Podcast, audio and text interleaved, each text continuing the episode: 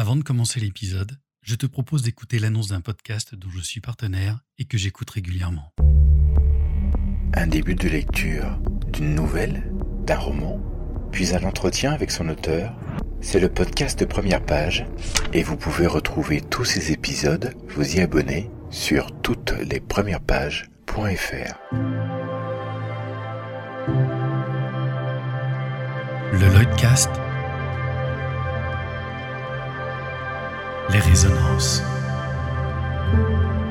Salut la compagnie et bienvenue sur ce nouvel épisode des résonances 22,1. Alors avant de commencer, comme tu as pu l'entendre, il y a toujours le partenariat avec le podcast Les Premières Pages.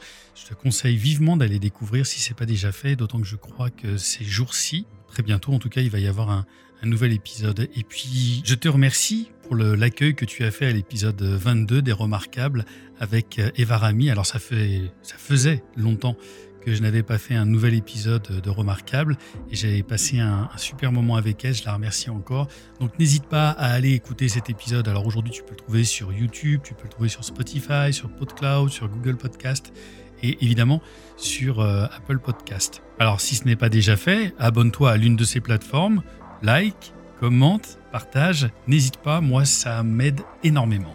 Aujourd'hui, j'avais envie de faire quelque chose d'un tout petit peu différent. Il y a des, personnes que je suis via des blogs, et justement c'est ça, j'avais envie de te faire découvrir un blog, le blog d'un ami.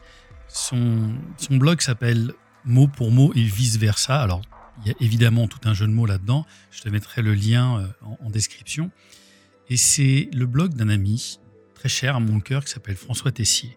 Alors l'histoire que j'ai avec François en, deux mots, elle est, assez rapide parce que dans les premiers, euh, dans les premières pièces que j'ai faites et, tout particulièrement Histoire d'âme, François avec euh, Olivier et Florence dirigeait le Théâtre et je te parle d'une époque euh, lointaine, quasiment au siècle dernier.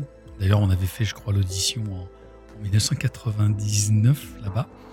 Et le Théâtre est un endroit qui m'a vu naître, mais je pense que j'y reviendrai plus tard.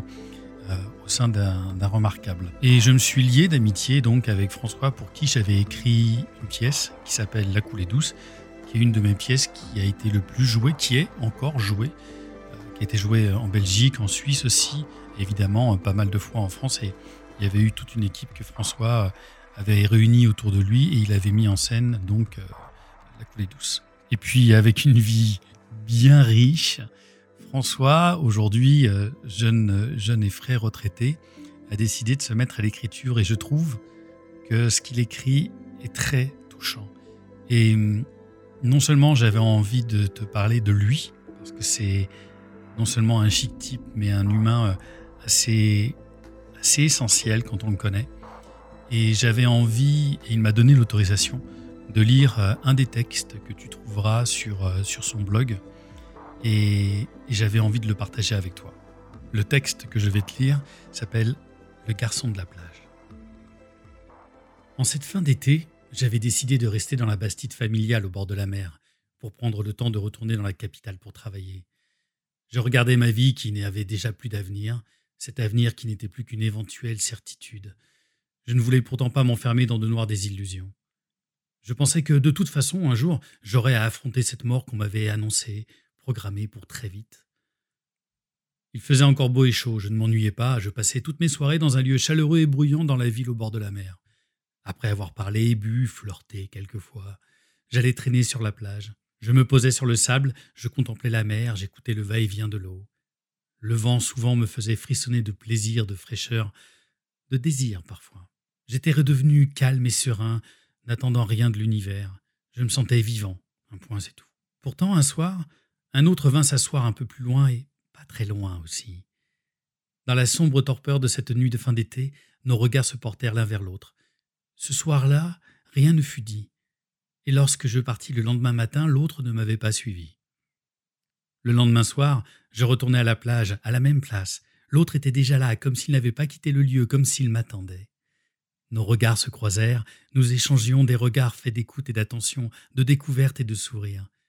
Je quittai la plage sur le matin, le cœur chargé de silence et d'espoir, attendant déjà la nuit suivante. Cela dura près d'une semaine. J'avais remarqué que l'autre avait mon âge. J'avais détaillé sa taille fine, ses épaules carrées ses cheveux courts très noirs, J'avais aimé son regard doux. Je ne passais plus les soirées dans le bruit et l'alcool, j'arrivais de plus en plus tôt sur la plage et toujours l'autre était là. Quand un jour, il n'y eut pas d'autre.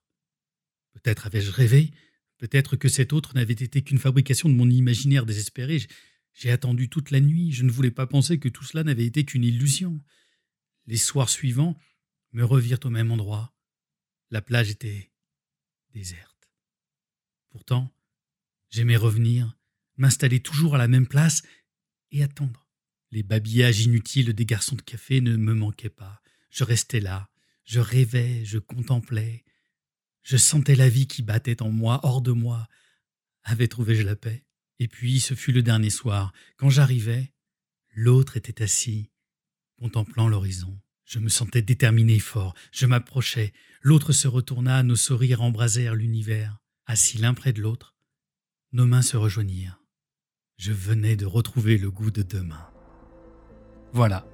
Si jamais ça t'a plu, n'hésite pas à aller voir le site de François. Je te mettrai donc le lien en description de cet épisode. Bien sûr, n'hésite pas aussi à lui laisser un petit commentaire et pourquoi pas à lui dire que, tu viens de ma part. En ce qui nous concerne, on se retrouve tout bientôt pour un nouvel épisode. D'ici là, salut la compagnie. Retrouvez le Lloydcast sur Spotify, Apple Podcast, PodCloud et maintenant YouTube. Abonnez-vous et à bientôt.